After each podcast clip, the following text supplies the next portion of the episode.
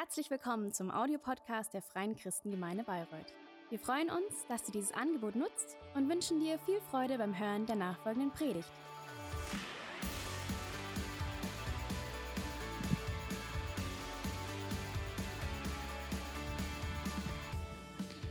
Good morning. Small groups are really great and um, das we, I, I, I was as a visitor at a small group and I was so encouraged, um, so great to see how the people um, have walked and grown together. And especially during this time now, it's so important that you connect with other people and that you yeah that you're not alone. and so two things that i um, want to tell you as a pastor.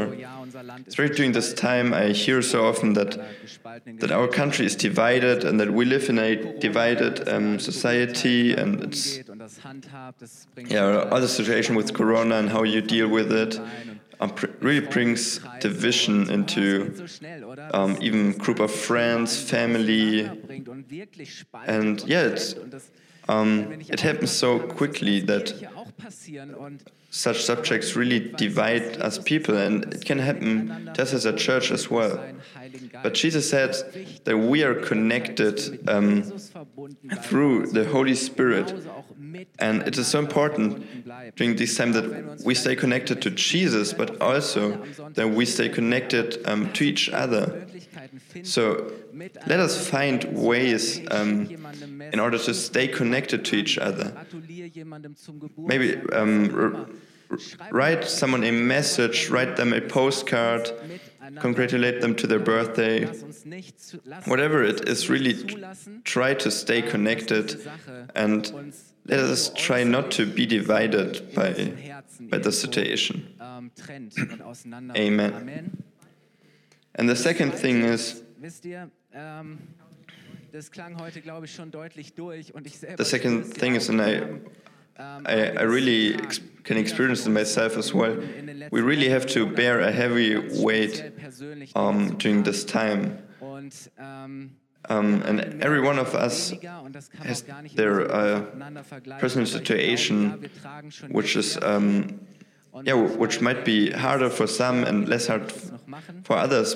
But I think that also we as a nation, for, um, yeah, we'll, we'll have to bear a heavy weight in the following month or even years. And how good is it to know that, that we can come to, to Jesus with our concerns and our sorrows? And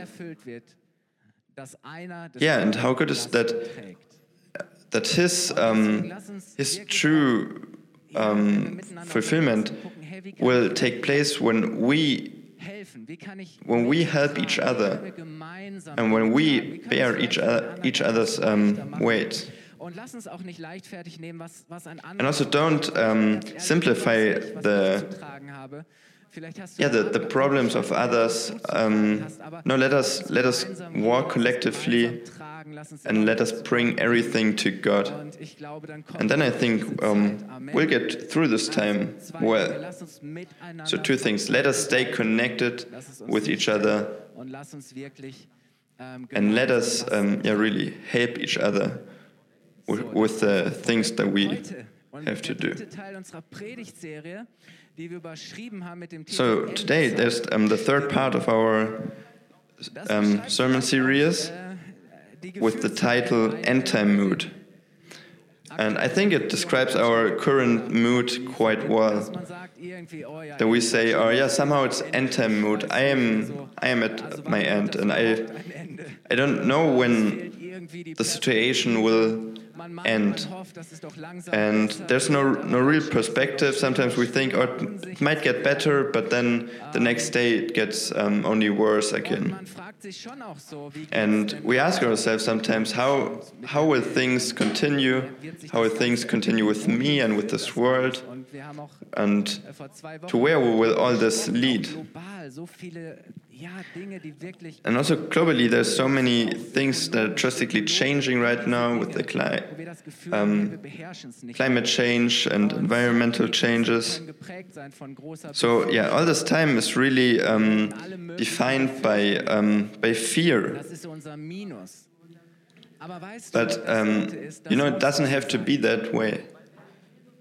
Because he who believes in Jesus and he who knows him and who follows him, he has uh, reason enough um, to for true hope, and that doesn't have to mean that everything will become better. When the Bible says no, thing, the things won't become better, but at all time we have a God that we can rely on um, to 100%, and that we have a God who has a pl plan for us. So we do not need to be afraid, but we can be filled with a real and true hope. So, you know, fear is a negative, um, negative um, future, negative attitude towards the future, but hope is really a positive um, approach to the future. So hope is really it's not um, based on on the worldly, on the human, and on the present reality. No, it is directed towards the um, divine and the godly truth. And we are filled with a hope that is not um, that does not come from the worldly things, but which comes from from God Himself. And we can trust on a God that um, who has confirmed His word through His Son, and who has showed His love and His salvation. And Paul says in uh, Colossians 1 15 to 17, he says, he talks about Jesus and he says, He is the image of the invisible God. So when we look upon Jesus, then we see God. He's the reflection of God. The, he the image of the invisible God, the firstborn of all creation. So he was the firstborn before everything else. And he's above all creation. For by him all things were created, in heaven and on earth, visible and invisible, whether thrones or dominions, or rulers or authorities. All things were created through him and for him. And he is before all things, and in him all things hold together. So he's not only the creator, but he's also the one who sustains everything and the um, yeah the one who saves us. So Jesus is above everything. He was there before everything, but he is also above everything, and everything exists um, through him, in him, and for him. He's the beginning and he's the end. And um, he's the one who was always there and who will always be there.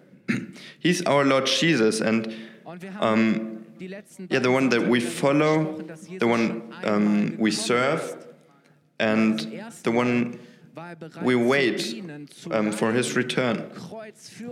And Jesus has came already once, and he was ready to serve. He was ready to suffer on the cross. Um, yeah, he was ready to do all these things for our sins, so that we could um, get back to God. And he came, so he came as a servant and as a save, savior.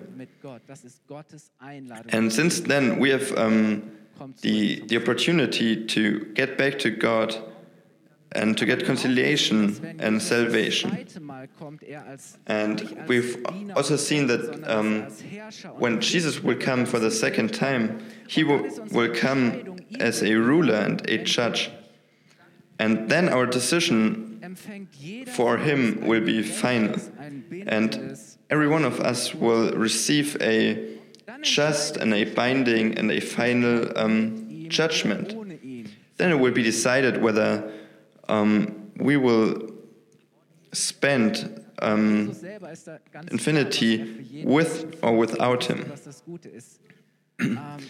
And the good thing is that Jesus loves us so much that his grace um, precedes his, um, his judgment so that we can be saved. So end, end time is grace time. So yeah, just um, it was a, just a short summary of the last Sundays, and today we really want to um, to learn about the book of Revelation. So, yeah, maybe you've already thought when you talk about end time, well, then you obviously you have to look into Revelation.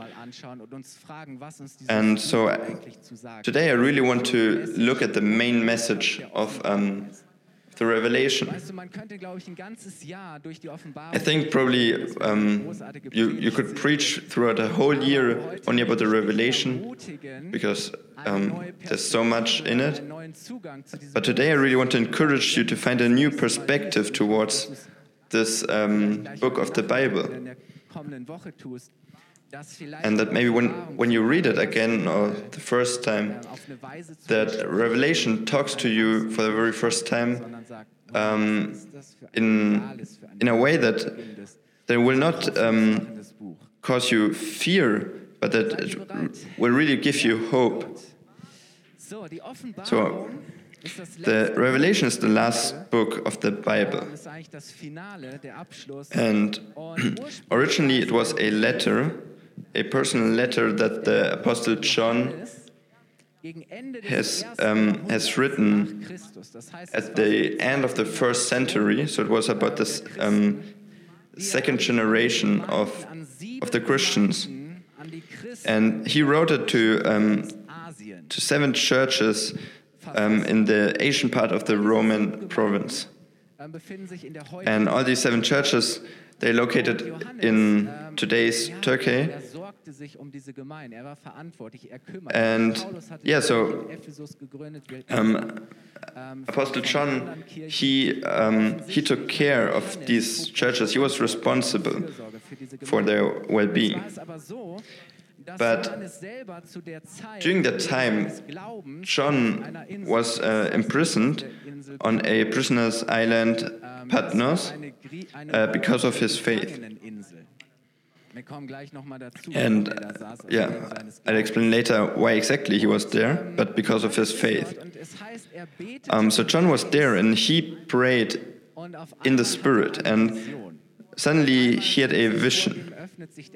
And um, the, the sky in front of him parted, and he he saw, he saw God on his throne, and he saw how the whole heaven um, worshipped God. And then he saw Jesus um, coming as a lamb, um, which was also worshipped. And then Jesus speaks to him and shows him very concrete um, situations and um, experience which, um, yeah, which will come in the near future. So, so the Christians could, um, yeah, could think that the things that John has seen and has described to them, that they will experience them themselves. But he, he also saw things that um, describe the, the further progress of the whole um, history of the world. How, how the history of the world will end. And that's it's very exciting because it's not only science fiction, it's not um, yeah, it's not content of Hollywood movies. No, it's, it's it is a true story. That's why we really should um, look into it carefully. So when when we look on the Revelation as a whole, um, there are 22 chapters, and yeah, I can recommend you to read it as a whole because if, if you read a letter, you won't just start in the middle or you will leave out the end. No, you have to read the whole letter. And Revelation really is a personal letter to the Christians of these seven churches. And a letter is always something personal. When did you write your last um, your last letter handwritten, your last postcard. Yeah. Maybe to your um, loved ones. Me and my wife, um, we have a, a box at home with all our old letters that we've written. But yeah, re really see Revelation as a personal letter that you read from the beginning till the end. And I think you can read um, through the whole letter in about an hour. And if you do so, then yeah, if you do so, then you will realize that there are three main um, messages.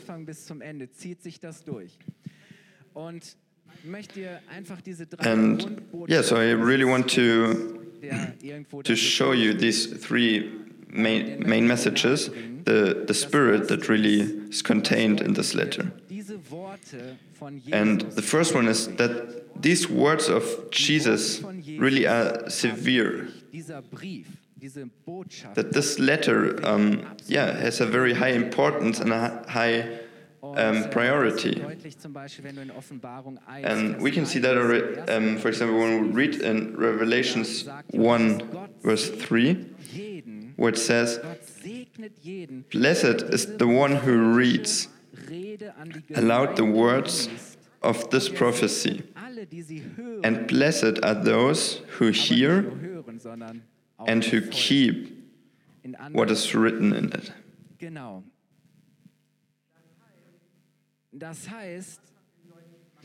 So that means that already in the beginning, um, God makes clear these words are just not any words, but these words really matter. So we can see that in the first chapter, but also in the last chapter, in tw Revelation 22, verse 7, where Jesus speaks, And behold, I am coming soon. Blessed Blessed is the one who keeps the words of the prophecy of this book. Or in another translation, it says, He who clings on, onto these words, he who applies these words. So that's the, the main message um, that's why it, it is written in the beginning and in the end um, that these words are so important that we should hear and read them, that also that we should act according to them. And yeah, so Jesus really wants to take away or add even a single word of this message. So every single word is really important. You know, this, this um, steadfast and always valid and this message that concerns everyone of Jesus is really I come soon. And Jesus also describes um, how his return will look like and what it will mean to us. And it's really a, a calling for um, for turning back. So yeah, the main the first message is that um, Jesus' words um, are severe, that they matter. And the second message is Jesus is the Lord. Jesus is King. He stands above everything. And the revelation is a, is a revelation which re reveals to us um, the whole greatness and majesty of Jesus. And yeah, Jesus is um, the beginning and the end. He's the one who controls everything, and He's the infinite and almighty, and nothing and no one can be compared to Him. And that's sort of the frame.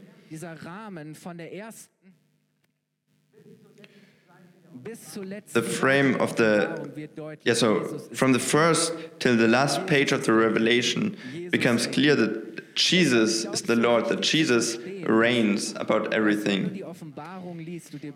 so yeah, I think it's so important that when you read the revelation you think that these words are severe that they matter and that they are written on a frame in which um, Jesus is the Lord.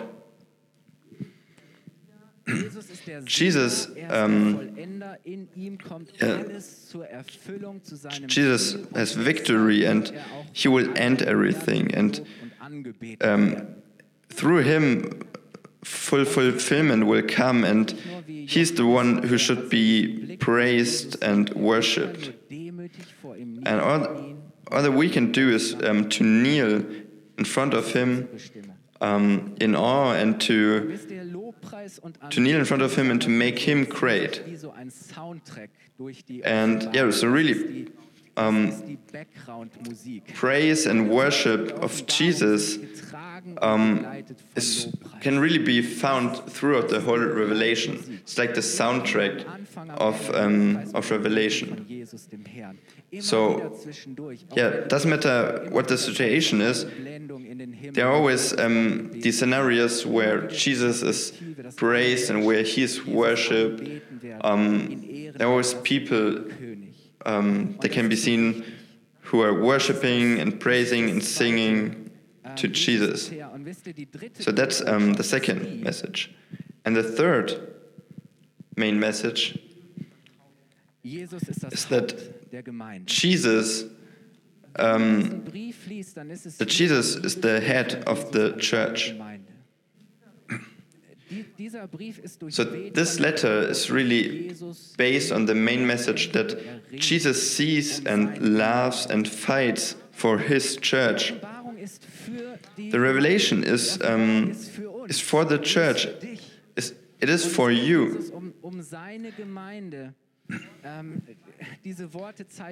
And yeah, these words really show Jesus' heart for, for his church.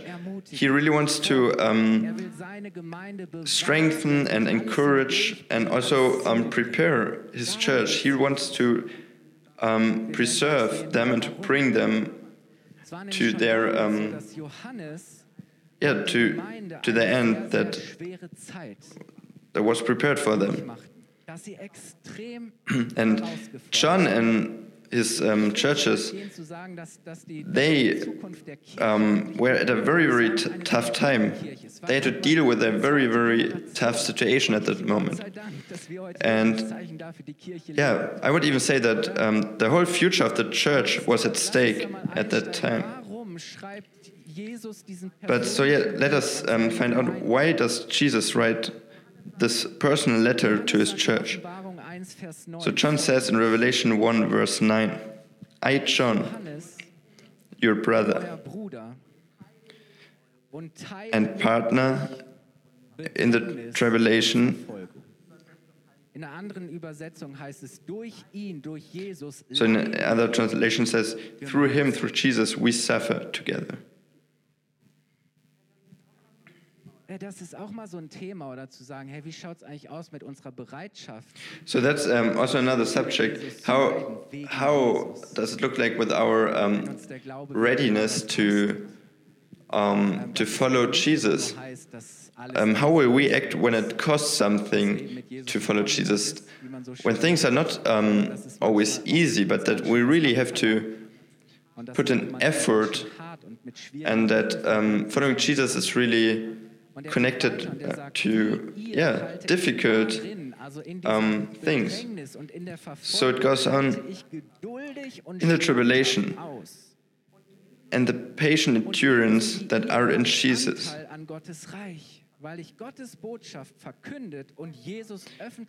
And yeah, so be, be, Da haben wir es. I, I am on the island because I was on the island called Patmos on account of the word of God and the testimony of Jesus. So yeah, sometimes it is connected that we have to suffer because of our, our um, actions that we do for Jesus. So it, it wasn't easy for them. It wasn't easy in their situation and to live out their faith in in the place and in the situation that they that they were in because there were um, attacks there was pressure from the outside so one big um, conflict at the time was the, the, the cult of the of the emperor. So the roman emperor um, demanded that people praised and worshipped him as a god. And um, yeah, it is estimated that this letter was written at about 81 to 96 um, ad Dominus.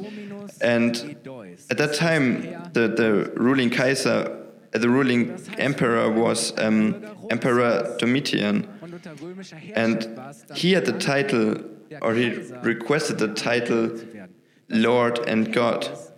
So he requested from his people that they would worship and praise him as a god.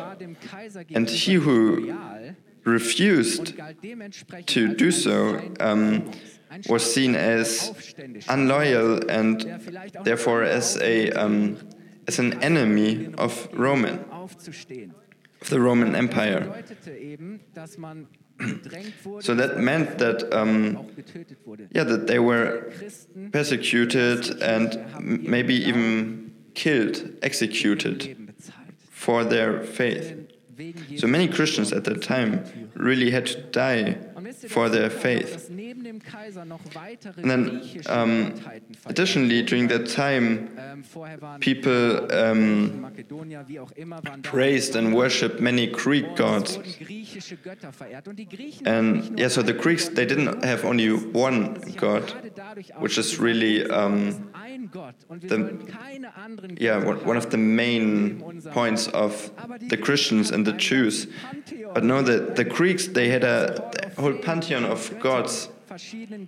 They had so many different gods and they did so many, um, yeah, so many strange and extreme things. So these things were very, um, yeah, so all these things took place during that time as well. So the Christians, when they did not follow all these cults and all these um, all these traditions, then they were excluded from the society and they were they really had to suffer from social injustice. And yeah, so during that time there was there were many Greek and many Hellenistic influences and worldly temptations. And as if all these things were not enough, they also had um, conflicts with the Jews. So in the beginning, for the Romans, the Christians weren't really a problem because they they thought that they were um, yeah, just like a part of the of the Jew of the religion of the Jews. And the Jews, they had the privilege that they did not have to um, to praise and worship the emperor. But the Jews started to to betray the Christians and say said no, they are not part of us. Um, because yeah, they, they did not agree with the Christians um, because of Jesus. So they started to betray um, the Christians to the Romans. So, and then also, there were not only the, the dangers on the outside, but also um, on the inside of their church. So there were false um, prophets who came with um, heresies and who tried to um, yeah, to, to, to bring the, um, the people in the church away from the path and to, to um, convince them of their lies. So, yeah, you should really read the letters of Paul to his churches. Um, he speaks about so many um, so many bad situations that they had to deal with. And then there were also these problems on the inside of the church that they had to deal with. So revelation is really a letter to the christians um, which were yeah persecuted and um, threatened and um, treated um, with injustice because of their faith. So, so they had to, to fight and to suffer and to argue, and maybe they were um, really desperate and discouraged and even confused. Maybe they were just about to give up, to give in, and to fall off this, um, to fall off their faith. And that's why Jesus really wrote a personal letter to these um, churches. So every one of these churches got a personal letter, received a personal letter of Jesus. And we want to look into them. Wir können uns nicht jeden von diesen Briefen anschauen, aber müssen wir auch gar nicht, weil das Interessante so ist, we, dass sie alle There's seven letters and we, we cannot look into all of them right now, but we don't need to because the interesting thing is that they are all structured um, quite similar. So the, the first sentence always is, I know your works. So in the seven letters, um, the beginning is always, I know your works. So what Jesus um, wants to say is, I know you, I see you, I, I know exactly um, what your situation is like. And you know, it's, um, it's not meant as a threat. Um, that there was, yeah, it's not meant as a threat. No, it's really I know about your situation. I know you and I see you. I know everything that you do. And then he, he always refers to the, um, to the specific situation of the church and he makes a sort of investigation and he, he tests the, yeah, sort of a like a health check. He um, tried to find out how the church was doing. So in the beginning, so first he pointed out things um, that he was happy about that um, that pleased him. So for example, he mentioned things as um, I, I see your effort, I see your service and your loyalty, your love and your faith. I see your patience and how you cling on to the word. I see your resistance against the um, resistance against the evil and your testimony and all these things and he connects a an encouragement with these things and he says stay loyal um, yeah continue and keep on doing as you do and really cling on and do not be afraid. So it was really an encouragement in the beginning. but at the same time, he really, Jesus pointed out the things that um, were they were bothering him. So he confronted them and he criticized them also.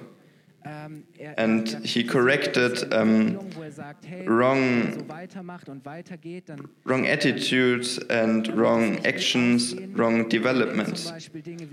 So he mentioned things like, for example, that your love towards me and also towards each other. Um, yeah, has cooled, cooled down. Also, he said that you that you have become lukewarm. Um, further, he criticized that your faith is not um, it's not active, but it's dead. Um, or he pointed out that that you follow false um, prophets and that you make compromises, that you believe lies. Um, yeah, and that yeah that your your living situation doesn't um, doesn't praise me and towards the outside you're proud but in the inside you're you're blind and you're poor. So you know the good things um, god connects with an encouragement. And the bad things um, god connects with a warning so he, yeah so he really encouraged encourages the church, but at the same time, he also warns them. And I think, um, yeah, they, they go together. I think that we need both. So he, he says to the church, turn, turn around, turn back, come back and wake up.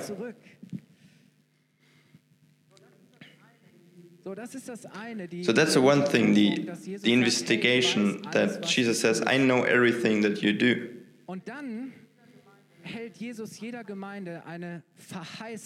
And that, And then also, and then also um, Jesus says something about the future. And he says, He who is victorious he who will um, be persistent and who will endure. Um, yeah, he will um, eat from the fruit of life in the in the paradise, or will wear the crown of life. He will have a name in a name in heaven and will receive power. His name will be written in the book of life. And Jesus even says um, that he will sit with him on the, um, on the throne of God.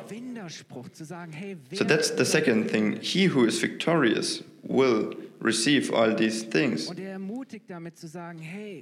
So he really encourages um, he encourages us, or he encourages us, he encourages the Christians to to really keep on um, fighting and keep on enduring um, for for the one who really endures all these things, who will be patient, who will keep on fighting, um, will receive all these good things. So yeah, it's really it won't always be easy, uh, but it will be worth it. And all of these um, messages end with a um, wake-up call, which says, "He who has an ear, let him hear what the Spirit says to the churches." He who has an ear, let him hear what the Spirit says to the churches. What would Jesus say to us? What do we need to hear? What would Jesus say to you or to me? What would we need to hear? What, would, what, what do we need to take um, to our heart again? Which encouragement but also maybe which warning do we need to hear? Where do we need to be rebuked?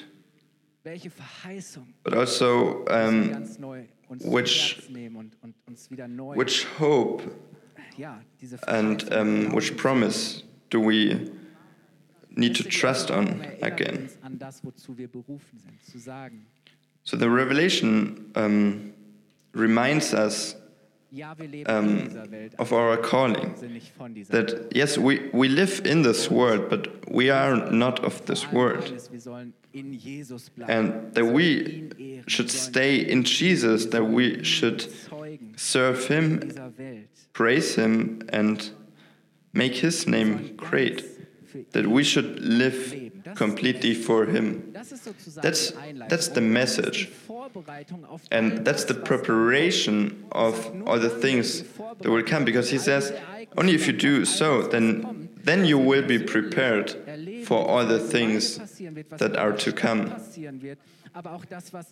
Then you will be prepared for all the things in your city, in your church, but also for the things that will come upon this world. So, you know, the, the Revelation is a book of um, hope and of comfort. And in chapter 4, John then looks um, upon the word and he says, After this I looked, and behold, a door standing open in heaven. And the first voice which I had heard speaking to me like a trumpet said, Come up here, and I will show you what must take place after this. So, and then the, the question is raised who? Who could, um, who could re reveal and trigger all these um, consequences and all these uh, scenarios of the world. And then God gives the destiny of the world into Jesus' hands. So it starts that Jesus is seen as worthy enough of um, opening um, opening the book of seven seals. So it's about Jesus revealing ähm, and triggering the yeah the things that are um, to come to this world. So that's the first thing in the Revelation. Um, there's seven seals, which is interesting because there are seven churches and then also seven seals. Yeah, so this book with uh, seven seals is laid into the into Jesus' hands. So the future of um, the world is in Jesus' hands.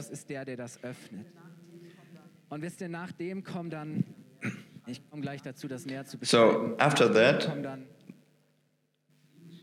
there come um, seven bowls and then seven trombones.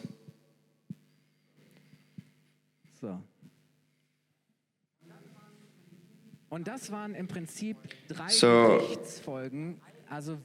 so there were three, um,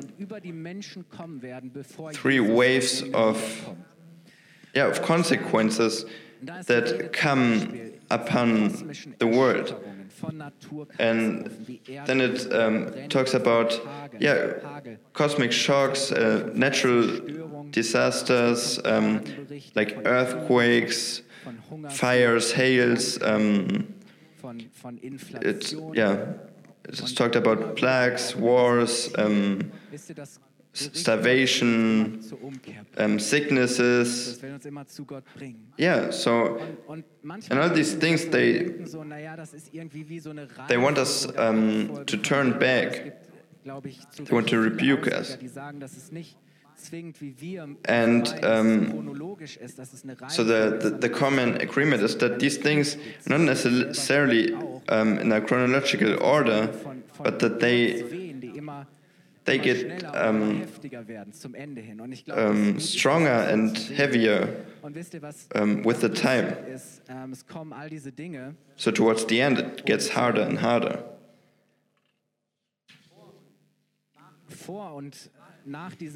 So uh, before and after um, these bowls, um, the enemy, Satan, also called um, the animal or the dragon. Ähm, shows up and yeah, so he he is revealed and he tricks and seduces many people to praise him. and he manages to to take away the peace of the world and he causes many wars and he, he's a liar and someone who tricks the people, someone who um, pretends to be the, um, the true Savior, who pretends to be Jesus himself. But then Jesus comes and fights against the enemy, and he's victorious over him, and he impersonates um, the enemy so that he has no power anymore. And then the um, thousand year long kingdom of Jesus comes. And at the end of this time, the, the enemy will be released for a short time, but then he will be um, defeated finally. And he will be thrown into the fire and yeah, and then really God's new world um, starts, and the, the words of the re revelation um, will become true. Yeah, and the so really, from the beginning till the end, it says that Jesus will um, preserve um, the church throughout all these um, situations and that he will get them through. So the churches who really were loyal to him, who clinged onto him and his word, that they will really be with him forever. And the Bible describes God's new world as really unimaginable, um, great and beautiful. And I want to invite you to stand up now um, and I think if you read the Revelation, you probably um, feel like me that, that you don't understand everything. And whether it's the right um, order or not, and the things. And there's so many ways to interpret all these words and to think whether these things have already become true or not. And but in the core, it is really all about that, that we will stay connected to God as a church. And it doesn't matter what the circumstance or what the situation is around us, we will get through it with Him. And we always have the, this perspective um, of His promise. So even if we are in hard times and if we suffer, then we can know um, that we can trust Him and that in the end He will um, provide for us. I want to read to you Revelations 21:7. And it says, The one who conquers, the one who is victorious, who endures, will have this heritage. So, yeah. The one who conquers will have this heritage, and I will be his God, and he will be my son or my daughter.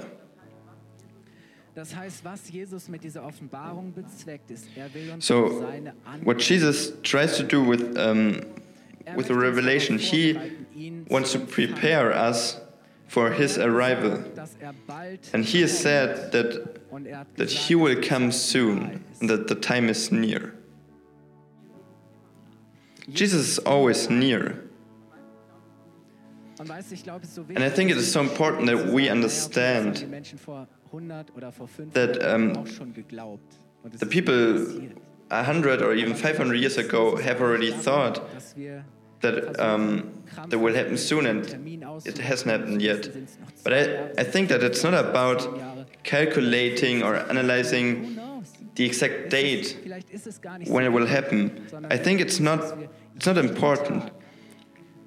But maybe Jesus wants us to live every single day in this, um, yeah, with this attitude and this approach that Jesus will come soon. So I've asked myself, how would I live today if I knew that Jesus would come tomorrow? How would you live today if you knew that Jesus would come soon?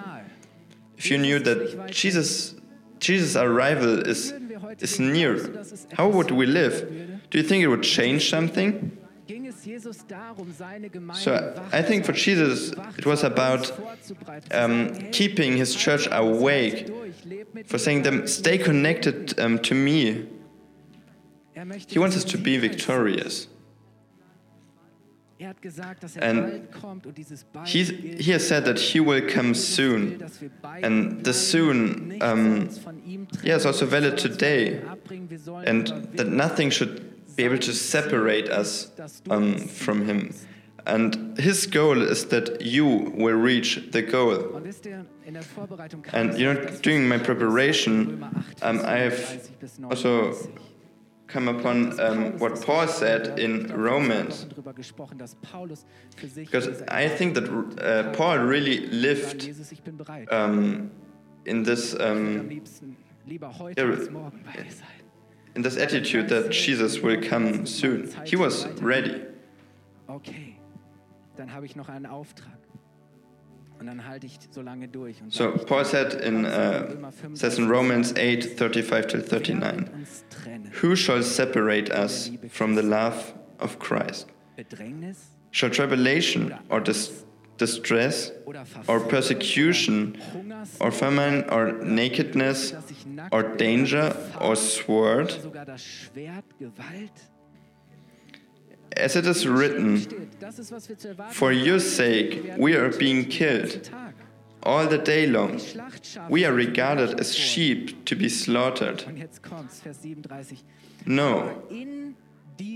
In all these things, we are more than conquerors through Him. We are more than conquerors through Him who loved us. We are more than conquerors through Him who loved us.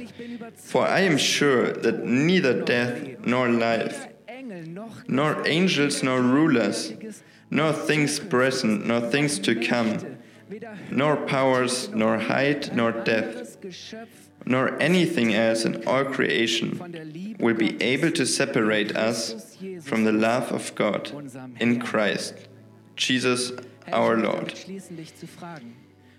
Now, I want to end um, by asking you which encouragement do you need to hear? Which warning should you not ignore? Which re rebukement do you need? What are the things that are maybe separating you from Jesus? What are the things that you have to overcome? Where do you need victory? Where are you maybe um, in danger of, um, yeah, of losing your way of getting away from the path? Where do you have to reconnect with God? Where do you have to um, put your trust onto God? And where, where do you need to learn to, to cling on God's word and to not let the enemy um, rip God's promise um, from you? What do you maybe need to let go? Um, so that you are open for the things that God um, wants to give you, that He wants to bless you with?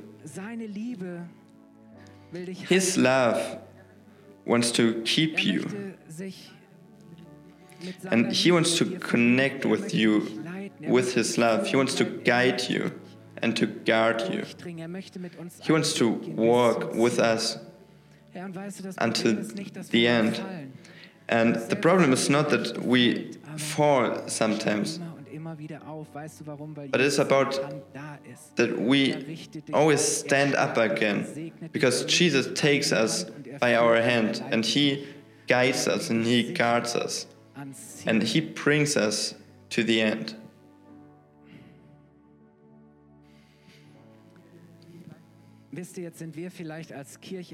So you know, us as a church in, in the Western world, um, we are quite spoiled. When we hear all these things,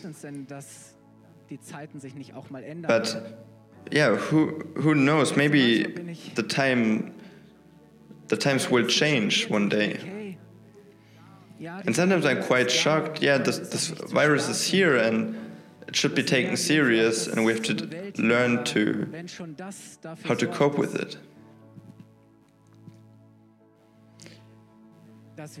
But if, if already that um, causes us, um, us as a church to, to lose a bit um, where we are, then it really shows me that we have to be on guard and that we really have to, to live, to, to keep on um, living um, where we are called to live and to never stop.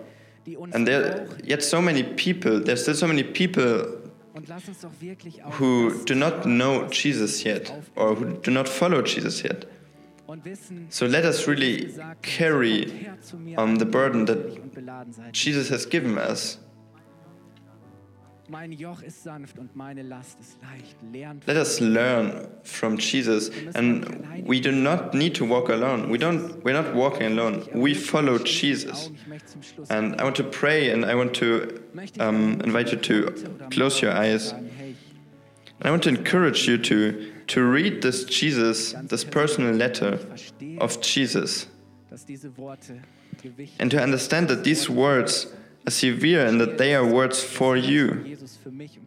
And that Jesus loves me and his church, and that he wants to encourage me, but that he also wants to warn me, only to bring me to my goal. So let, let us read this letter and let us maybe pray, Jesus, come soon. And for, for a long time, I've, I've never prayed um, that, but now during the past weeks, I, I can really feel that it, um, that it is in my heart, this, um, this demand. Jesus, come soon. Jesus, I thank you that you're here this morning, that we can feel your presence through your Holy Spirit just like um, you did with the old, um, old the first churches, the first Christians. Be because you have pre prepared a um, great party for us.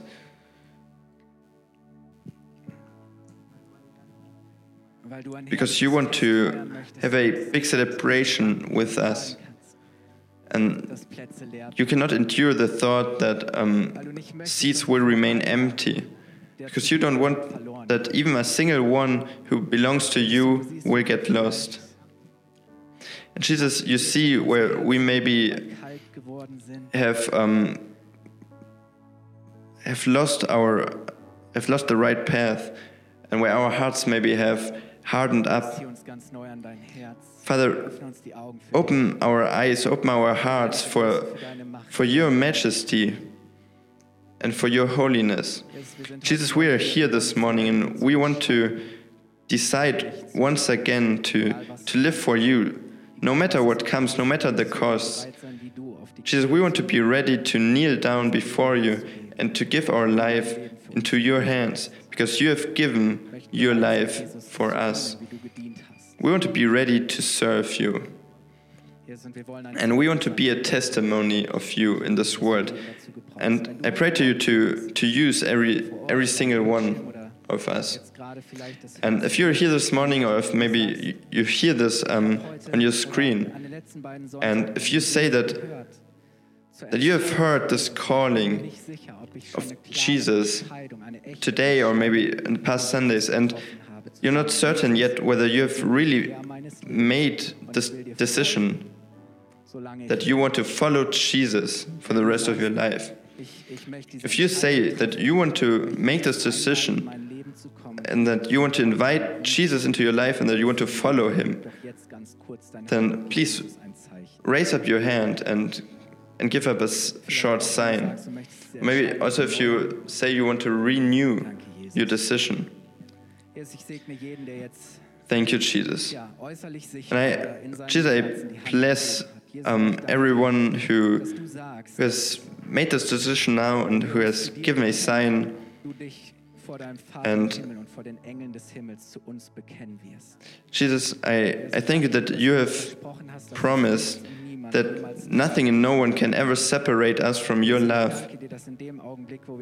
And I thank you that in this moment where we make this decision, that we are fulfilled with your Holy Spirit. I thank you that children have came home today and that they will start a new life. I thank you that we work together, that we are one family, one house and that we are your church. And I pray that your church grows and that the world recognizes that we belong to you because of the love that we have for each other. Thank you that you give new life. We await you and we pray, Jesus, come. Jesus, come. Amen. Amen.